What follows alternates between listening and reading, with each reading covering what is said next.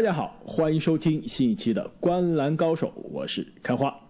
大家好，我是阿木。大家好，我是正经。那么这个时间真是过得非常快啊！这个转眼，今年 NBA 总决赛就要即将打响了。那么录音的时候呢，其实离总决赛的第一场开打只有不到了短短几个小时的时间了。那么本期节目呢，我们就将会跟大家来分析一下各位球迷期待已久的今年 NBA 总决赛的对位。对阵的双方，雄鹿队和太阳队分别有怎样的优势和劣势，以及这个除了伤病之外的 X 因素啊，到底什么样的 X 因素可以左右今年总决赛的格局？那么，其实聊到今年的这个总决赛啊，伤病肯定是一个不得不谈的话题，也是一个避不开的话题啊。其实，雄鹿和太阳本身也是分别。可以说是某种程度上沾了伤病的光，对吧？在对阵这个各自分区的这个更加强的球队的时候，对面都有主力受伤啊。但是呢，进入到现在的总决赛，特别是雄鹿这边，这个主力字母哥的缺阵啊，其实是给这一个总决赛的前瞻带来了非常多的这不确定性。首先，我们在进入两边的深入分析之前啊。两位，你们觉得字母哥的这个伤情，你们是怎么看的？到底能不能回来？哪一场能回来？回来是什么样的水平？这个我觉得还真不好说。那目前看字母哥的情况是，他现在已经开始在球场上进行有一定对抗性的训练了。那主教练布登霍泽也是说啊，字母哥每天的状态都比前一天要好一些。但是我依然认为啊，很有可能字母哥在总决赛第一场，甚至前两场可能都不会出战。但是。在这个系列赛啊，我觉得字母哥是肯定会打的，除非是雄鹿啊一波流带走，把太阳横扫了，那字母哥可能就不会就没有必要出场。即使一波流带走，我觉得字母哥也是要出场了，至少要亮个相吧。其实我们上期节目刚刚录完的那一天，字母哥就在比赛中受伤了。其实我们之后一直没有机会在节目聊这个字母哥的这个伤情啊。其实从当时的。这个现场的视频来看啊，真的是非常吓人。我当时字母哥受伤之后，我就直接把电视机关了，没法看这比赛。一方面是心疼字母哥啊，另一方面真的是觉得有点太可惜了。雄鹿今年大好的局面啊，到了这个时候，字母哥受伤了，真的是让人有些惋惜。当时伤病出来，很多球迷、很多包括这些媒体都分析啊，这字母哥今年这赛季基本上就结束了。嗯，不是一个对吧？骨头的伤，至少也有这个。这十字韧带这个撕裂的风险啊，但是最后，哎，各种检查出来，好像是基本上没有任何一个大伤，没有大碍，只是这个膝盖的过度延展。其实过度延展本身它不是一个伤，它只是一个这膝盖的状态，对吧？就说明就字母哥应该是逃过了这个大伤的风险，但是。肯定是现在不可能百分之百的状态，所以我我觉得雄鹿还是会相对谨慎一些。前两场我估计都看不到字母哥，因为第二场和第三场之间啊，其实隔得挺久的，也就周四打第二场，周日才打第三场，而且第三场是这个雄鹿的主场第一场。我觉得如果我们能看到字母哥，基本上应该是第三场雄鹿的主场总决赛首秀。能看到字母哥回来，但是我觉得啊，即便他回来，对于雄鹿来说啊，不一定是好事。你们觉得像字母哥这样靠身体、靠爆发力，对吧？靠内线硬凿的这样打法，如果不是百分之百的健康状态回来，是不是对球队进攻反倒是一个负面的效果？那你可以不用过分的去依赖字母哥进攻啊，靠字母哥防守，靠字母哥抢篮板，这个杀伤力也是联盟顶级的。其实开花，你说出这个言论我还挺意外的。之前最后两场老鹰对雄鹿的比赛，没有字母哥的情况下，雄鹿其他的球员啊发挥非常出色，甚至有球迷都说，雄鹿没有字母哥会不会是一支更好的队伍啊？但是我觉得无论怎么样，你这个球队里面少了一个 MVP 级别的这三十加十稳定的常客这样一个球员，绝对是对这个球队是有损害的，即使他有一定的伤病。没错，包括之前很多美国的媒体也是在说，看了这个雄鹿队最后两场比赛啊，确实是打得非常的出色。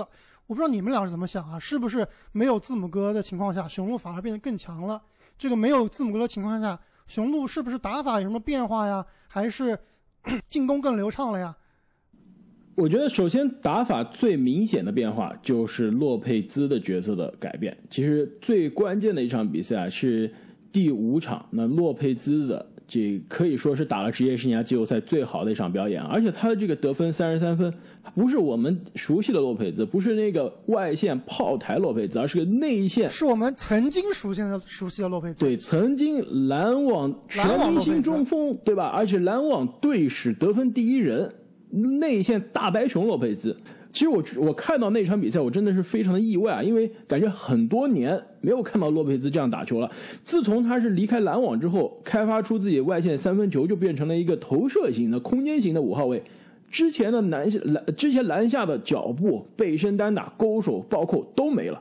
我以为是他这个内线的这些技能都丢了，现在看来，完全是因为为了在字母哥身边。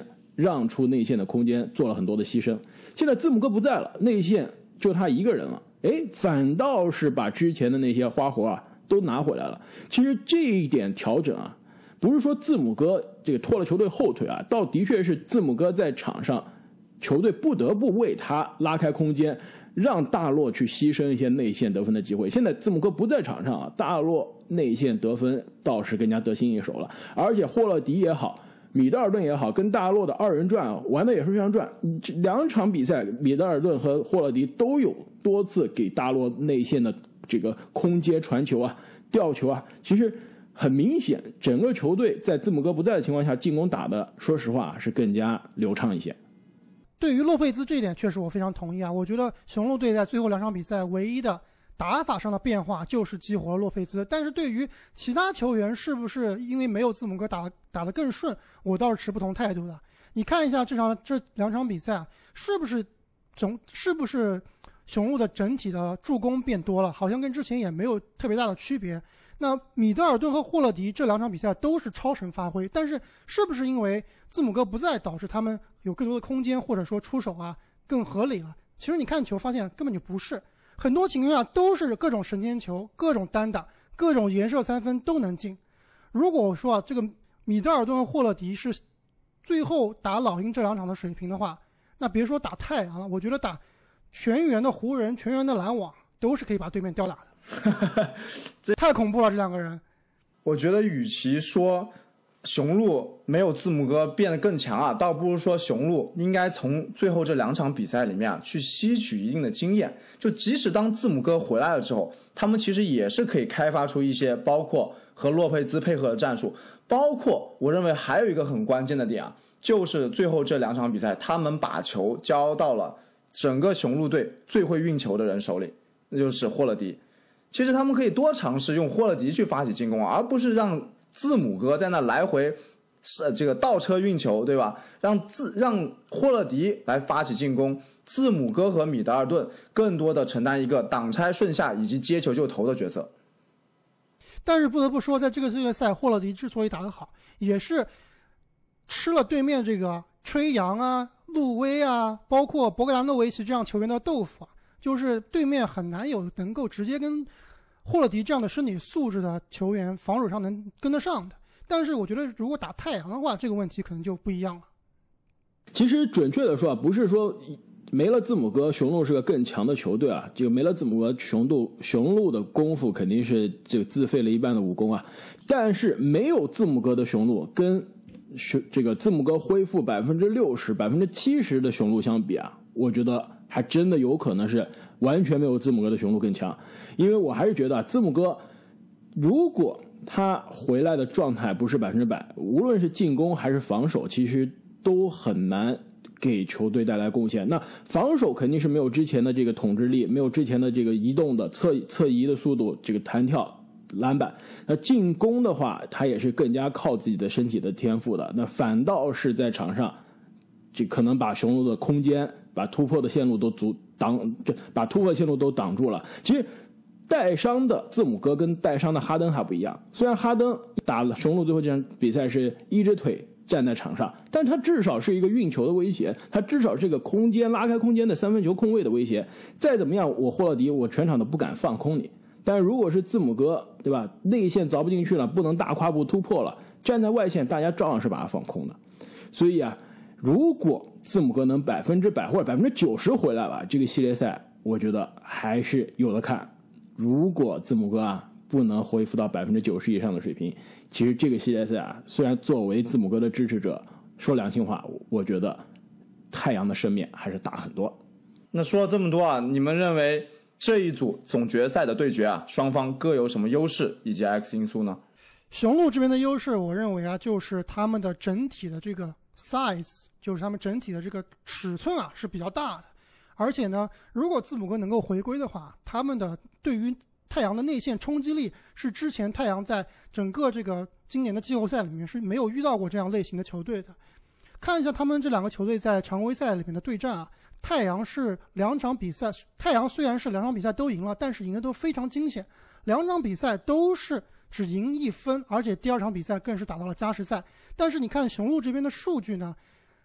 字母哥在这两场比赛里面基本上是统治全场的，一场比赛三十三分，啊，二十二投十二中；另一场比赛更是拿到了恐怖的四十七分十一个篮板。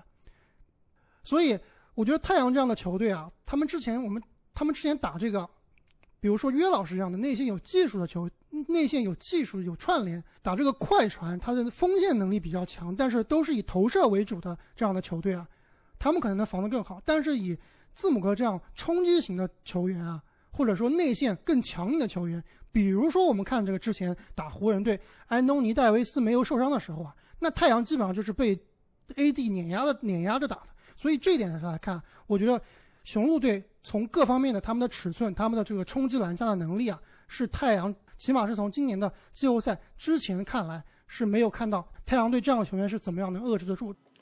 这一点我。非常同意啊！想想看，即使没有字母哥，雄鹿队这边的首发阵容也真的是高的可怕呀。而且我们反观太阳这边啊，内线艾顿我们不说了，一直以来都不是以强硬著称的一个中锋啊。即使季后赛改观了我们对他的一个之前的偏软的一个偏见啊，但是面对雄鹿这边高大的锋线及内线的冲击，可能还是非常的吃力。另外，太阳这边两个防守大闸。克劳德身高可能有点不够，这个米凯尔布里奇体重可能有点不够，所以啊，面对雄鹿这边这个巨大的 size，可能确实是雄鹿这边一个很大的优势。另外一个优势，我觉得，就是雄鹿这边蝙蝠侠米德尔顿的状态最近火热的发烫，所以如果我们之前都说了，雄鹿这边的战绩好不好？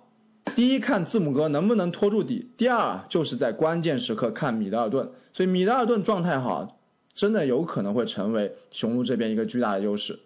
其实，在上一个系列赛，米德尔顿两场比赛有单节二十加得分的表演，而且一场是关键的第三场，这个雄鹿眼看就要一比二落后了，那米德尔顿第四节大爆发。带队翻盘，呃，另外一个就是锁定胜局的第六场，米德尔顿第三节同样是一场，这个可以说是非常精彩的这个单打表演，也是让雄鹿啊锁定了第六场的胜局。那的确啊，我觉得米德尔顿这个点，其实更多看上去啊还是有点 X 因素的味道，就是有的时候这个单场单节爆发让人感觉非常的爆炸，但是很多时候啊还是让人不放心。在我看来，其实而且在遇到对面有针对性防守球员的，比如说在刚才我们说的这个，刚刚开花说的这个最后一场第三节，老鹰这边其实辩证是有点慢了。如果早一点上雷迪什的话，可以能够及时止血的。在之后雷迪什上场死盯米德尔顿之后啊，其实米德尔顿的发挥是明显有所下降的，特别是在第四节，好像第四节一共就只得得了两分，第四节最后都是靠霍勒迪在硬撑着。没错，第四节很明显，雄鹿其他球员的信心被。第三节的米德尔顿的表演激发出来了，虽然米德尔顿是被限制住了，但其他球员多点开花，结束了比赛。所以从太阳这边，如果用克劳德和布里和布里奇这样的球员能够死盯米德尔顿的话，我觉得还是能防得住的，应该。另外，对于尺寸这个问题啊，我觉得这个尺寸的优势还是建立在字母哥能百分之百的回归的基础上。其实没有字母哥的话。雄鹿的这个阵容的确是有一定的尺寸啊，但尺寸并不是特别大的优势。而且克劳德即使在字母哥在场的情况下，他也是可以防字母哥的。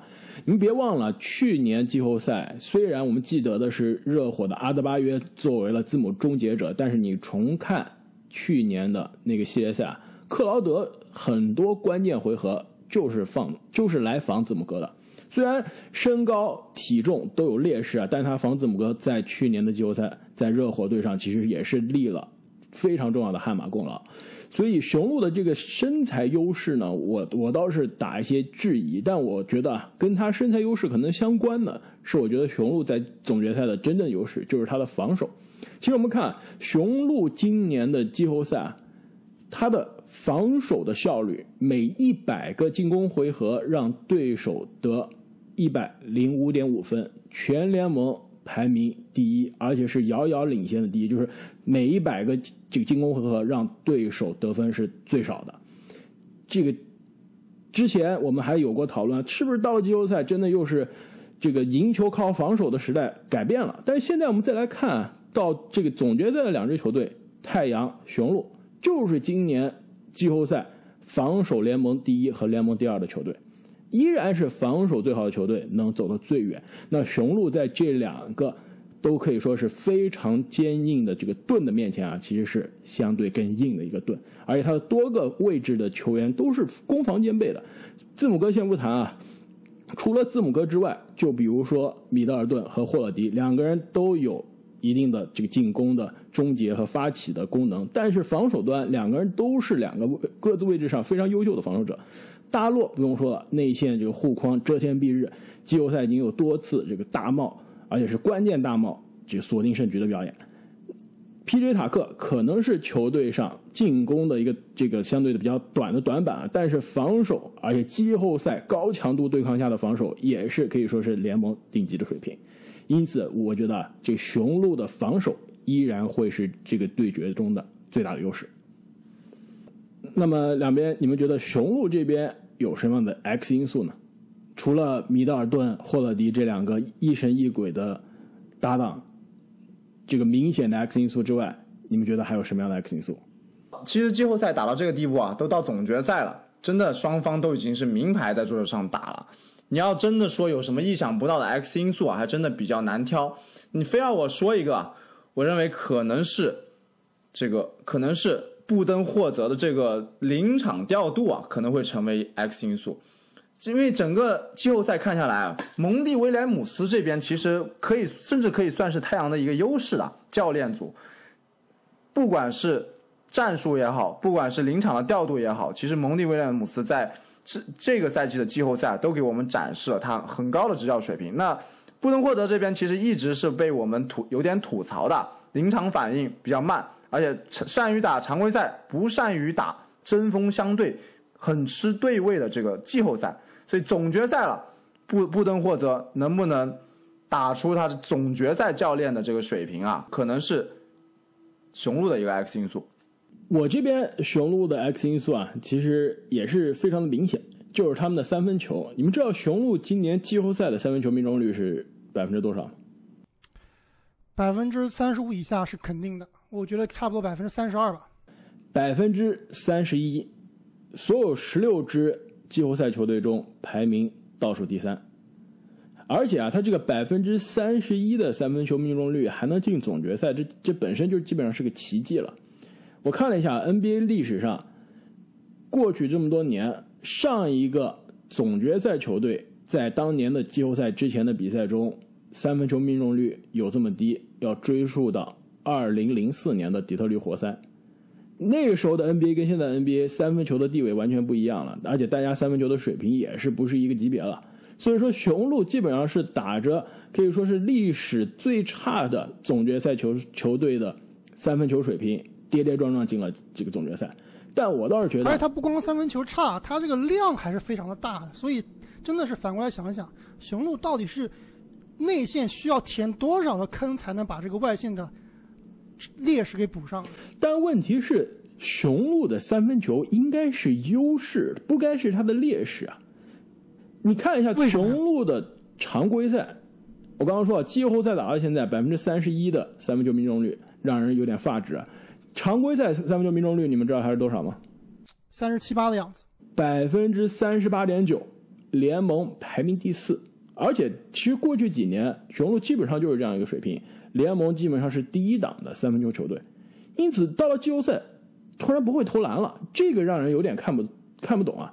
所以，我觉得倒是这与其说是劣势，可能更多是 X 因素啊。我觉得雄鹿是有机会回归均值的，是有机会从百分之三十一更多的向这个常规赛的百分之将近百分之三十九的三分球水平靠近的。你知道为什么雄鹿季后赛三分球命中率会下降吗？因为他们队内最好的射手之一福布斯，在季后赛的上场时间啊急剧缩减，因为他的防守漏洞就，上不了场。就是射手上不了场，再加上迪文琴佐也是一个均值以上的三分手啊，受伤了，所以这两个射手的缺阵啊，导致雄鹿的三分球受到了很大影响。而且另外一点就是季后赛的防守强度啊，特别是铺外线的防守强度是比常规赛要高很多的。雄鹿很多射手啊，他其实，在面对对方高强度这个贴身防守的情况下，他的三分球出手，我觉得很多情况下是不够自信的。有点像哈里斯，没错。其实如果你看。这个雄鹿打篮网的那个系列赛啊，其实篮网的这个快速轮换的这个防守体系啊，其实对于雄鹿的三分球出手是影响非常明显的。雄鹿在那个系列赛很难看到高质量的这个空位三分球的出手，往往就是被篮网非常快的这个防守的轮换限制了他的三分球的出手。其实到了太阳这个系列赛，太阳的防守的体系其实一直。也是非常的强，而且对于对手的三分球的限制啊，也是非常的有效的。因此，我我觉得雄鹿有机会在百分之三十一的水平上有所提升啊，但是太阳的确是一个很难啃的骨头。那么聊完了雄鹿这边，你们觉得太阳这边有什么样的优势？我觉得就像你刚刚所说啊，太阳这边它没有明显的短板，没有明显的弱点，球队呢其实化学反应啊现在是非常的好。这个包括刚包括刚才郑宁所说啊，教练蒙蒂威廉姆斯他的这个赛季，特别是季后赛里面的临场应对啊、用人啊，都是非常的好。但是我觉得这名教练最大的优势就是他的更衣室的领导能力，能让整个球队啊拧，呃拧成一股绳。特别是他跟保罗这种之前队友啊，这种极其互相信任的这种关系啊，是导致这支球队现在能够在精神层面上可能是强于雄鹿的一个关键优势。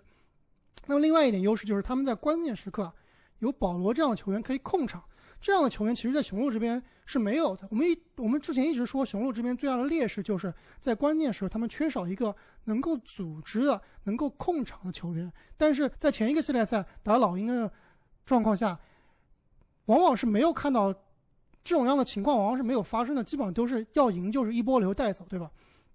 真正打真刀真枪，最后是两分钟、五分钟的时候。两边比较焦灼的情况下，雄鹿这边的控场能力，我一直都觉，一直都是觉得，并不是很好的。我觉得开花肯定是非常同意我这观点的，就是有的时候领先的很多，然后就开始乱打了，对吧？打的不够聪明，很多情况下。所以在这点上，有了保罗这样的一个联盟顶级的控场球员啊，这应该是太阳队这边一个非常大的优，非常大的优势。没错，这点我也非常同意啊。而且说到保罗，不仅仅是控场啊，包括。总决赛最后时刻这种关键的投篮，尤其是中投，这个就是非常恐怖的一件事情。今天我看到的数据啊，保罗这个赛季的中投命中率是百分之五十一点六。你们知道这个水这个数据能排到什么水平吗？应该是汉密尔顿的水平，应该是联盟。我觉得在。就是出手肯定是有个呃最低水平啊，应该是达到最低水平出手的情况下，我觉得这基本上是联盟的这个第一档的水平了，不是前十，不是前五也是前十了。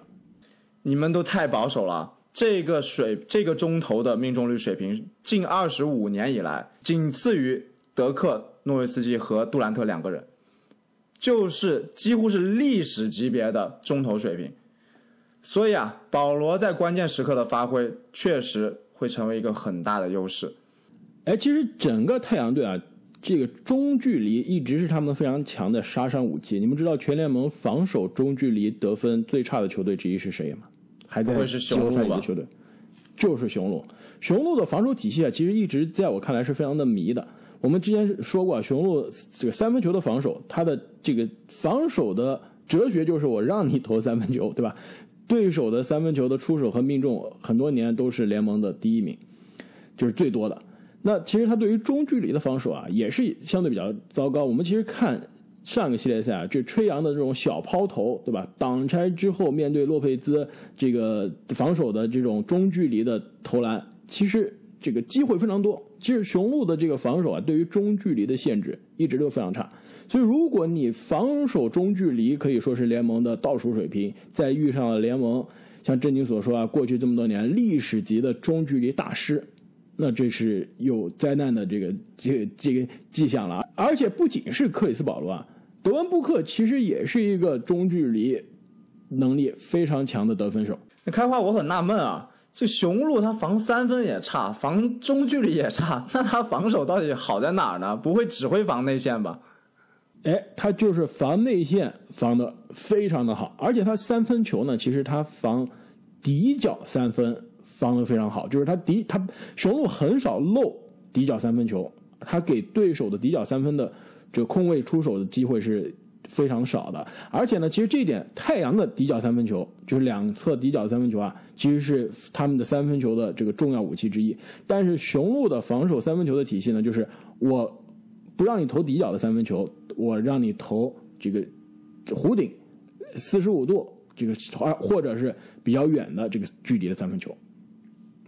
但是啊，这个你刚刚提到的这个中距离，太阳的这个杀伤的武器啊，真的是它非常重要的优势之一。而且，其实我这边的优势呢，也是很简单，跟这中距离有关，那就是你刚刚提到的克里斯保罗。其实克里斯保罗放在这一组对决上啊，他就是这个组对决最强的球员。字母哥有可能可以争夺这个名额啊，但是现在字母哥的这个伤势的情况非常大的一个问号。那综合这个伤势的因素考虑呢，那克里斯保罗就是这个总决赛舞台上第一最有经验，第二对于比赛的掌控这个控场最强，第三攻防两端最均衡的球员。而且这个防我现在已经觉得不太不太认可了。我觉得保罗的防守现在并不是联盟顶级的防守。没错，但是不拖后腿。对，我觉得跟顶尖这、呃、跟巅峰时代的保罗相比，的确是差了一一一个档次了，但绝对不会拖后腿。这而且以他的身材，对吧？以他的身材，以他的年纪，他依然还是非常优秀的防守者，而且是很有季后赛经验的防守者。更加关键的，其实大家对他的质疑啊，尤其到了这个年纪，都觉得保罗，哎，你让他组织可以，让他防守可以，但是你让他得分，并不是之前的水平了。但是这过去两个系列赛的。最后一场就是锁定胜局的比赛，我们都看到了一场三十七分，十九投十四中；一场四十一分，二十四投十六中，三分球八投七中。你要他有三十五分以上的得分表现的时候，尤其是锁定胜局、盖棺定论的这种比赛的时候，他依然在季后赛可以给你上演高强度的表演，而且失误基本上是可以做到了作为一个顶尖控球后卫最少的水平了。这个打。快船的四场比赛场均只有两个失误，打丹佛掘金的四场比赛场均只有一点三个失误。因此啊，在我看来，拥有总决赛舞台上最强球员的克里斯保罗的太阳队啊，这个优势是不可忽视的。这点其实我觉得跟你的观点不是非常一样，但是我们可以后面再聊啊。我们在聊完对于总决赛。最后结果预测之后啊，我们一定要预测一下谁是总决赛的 Final MVP。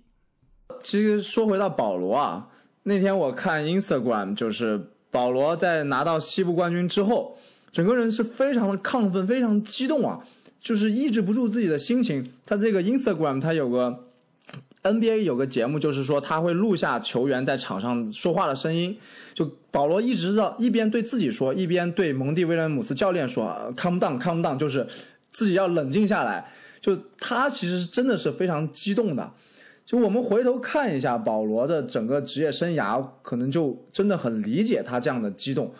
其实也是顶着几乎天之骄子的名头进入联盟，呃，职业生涯的初期也是发挥非常出色，遭遇大伤，然后换队，然后各种。摸不到西决的地板，然后最后终于摸到西决地板，然后又和队内其他巨星闹矛盾，辗转多个队伍，在受到质疑，重新证明自己，真的是一个非常非常励志的一个职业生涯。如果他真的能站上最高的舞台，并且最终捧杯的话，这绝对是也是一个让人非常感动的故事啊！我想想，保罗可能他自己在踏上总决赛舞台之前啊，估计觉都睡不着。除了稳定的保罗之外啊，太阳这边你们认为会有什么 X 因素去影响总决赛的结果吗？其实，在我看来啊，太阳这边的 X 因素依然跟我之前对于太阳系列赛中的 X 因素预判是一样的，那就是他们的中锋艾顿顿堡。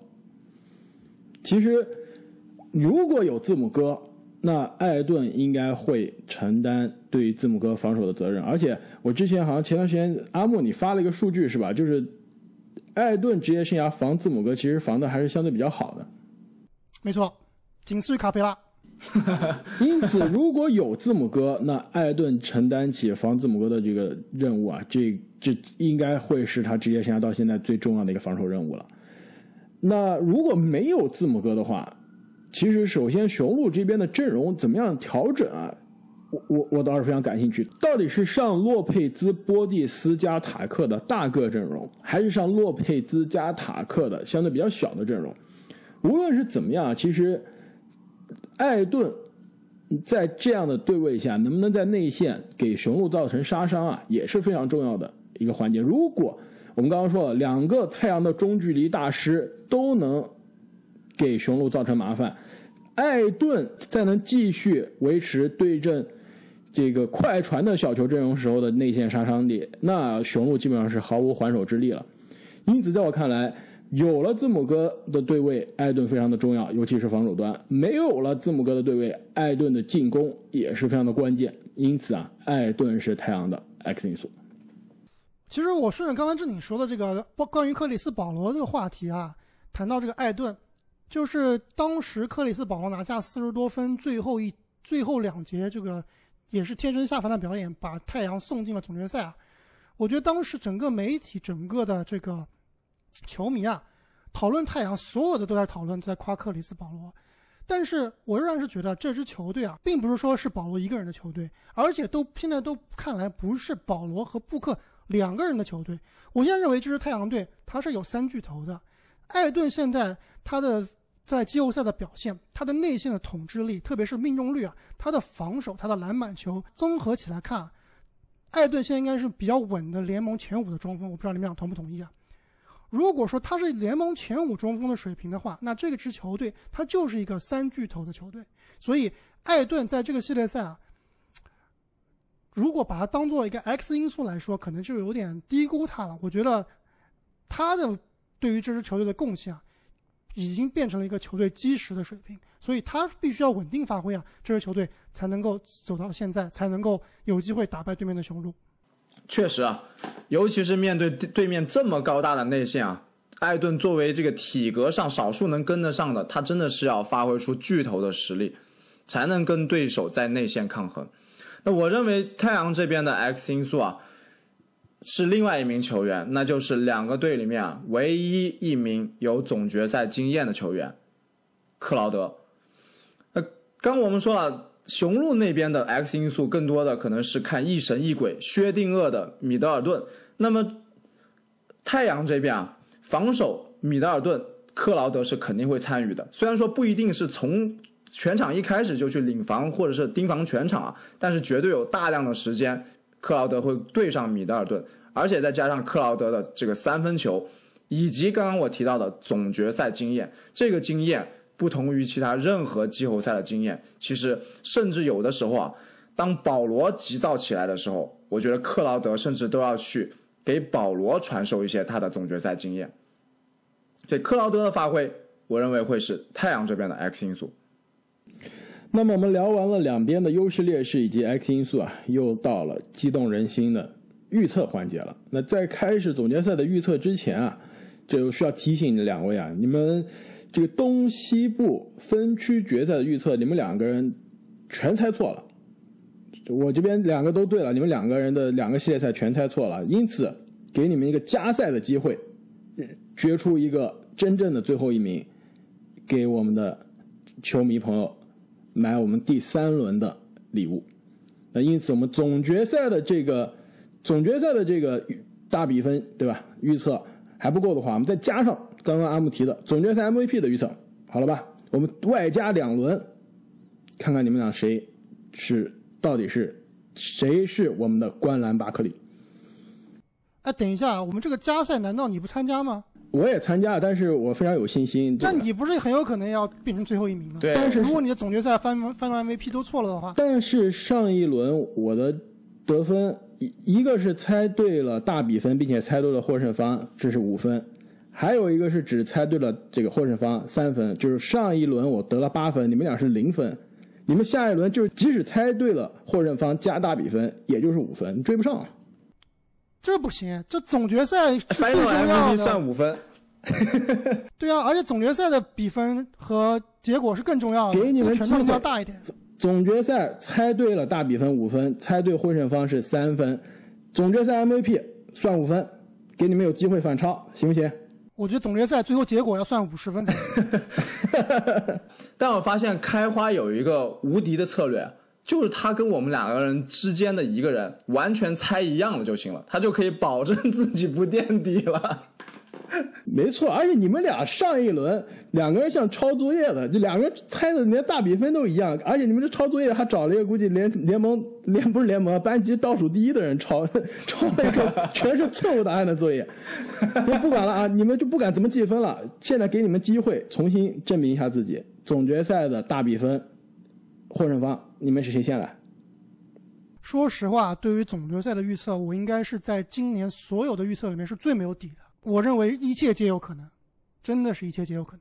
所以你的预测是阿木，你是躺平了是吧？直躺平了，直接不不不猜了，不参与了，我直接掏腰包还不行吗？所以我的预测是太阳四比二战胜雄鹿。但是你的 FMVP 是克劳德，德文布克，哎，这预测有点意思啊。我觉得阿木你这还有还有点希望。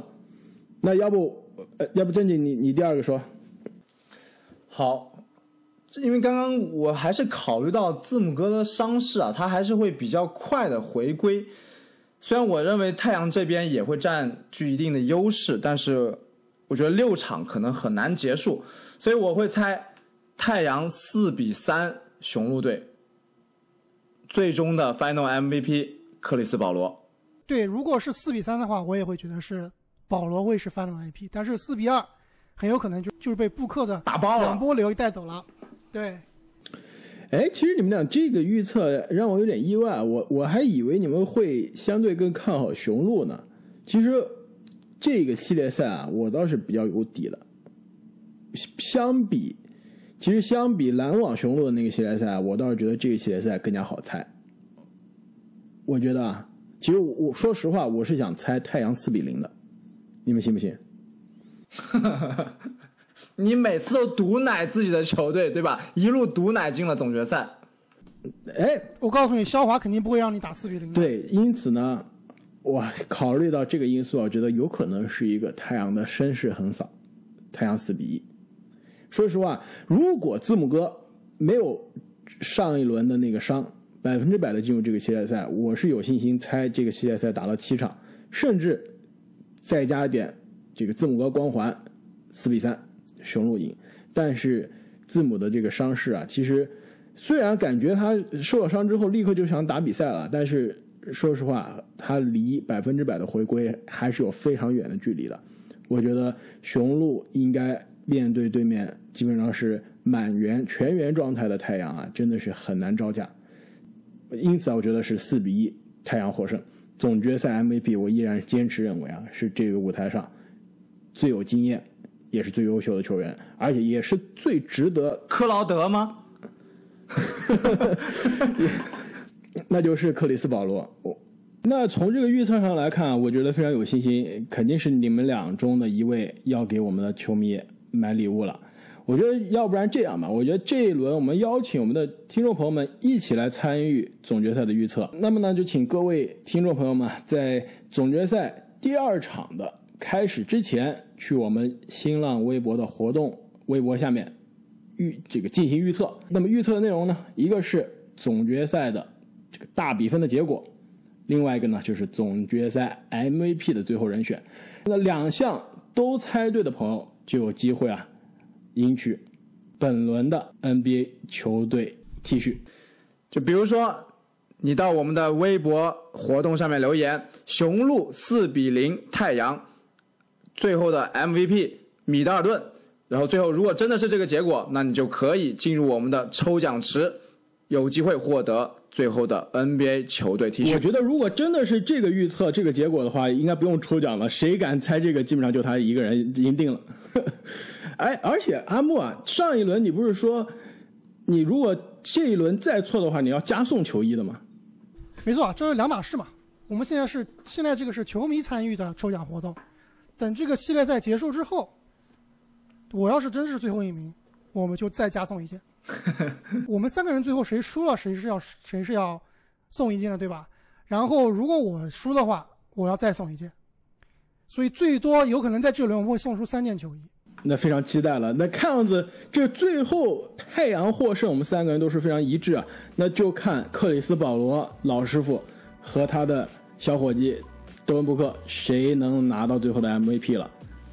那今天的节目我们就先聊到这里，我们下期再见。再见。再见。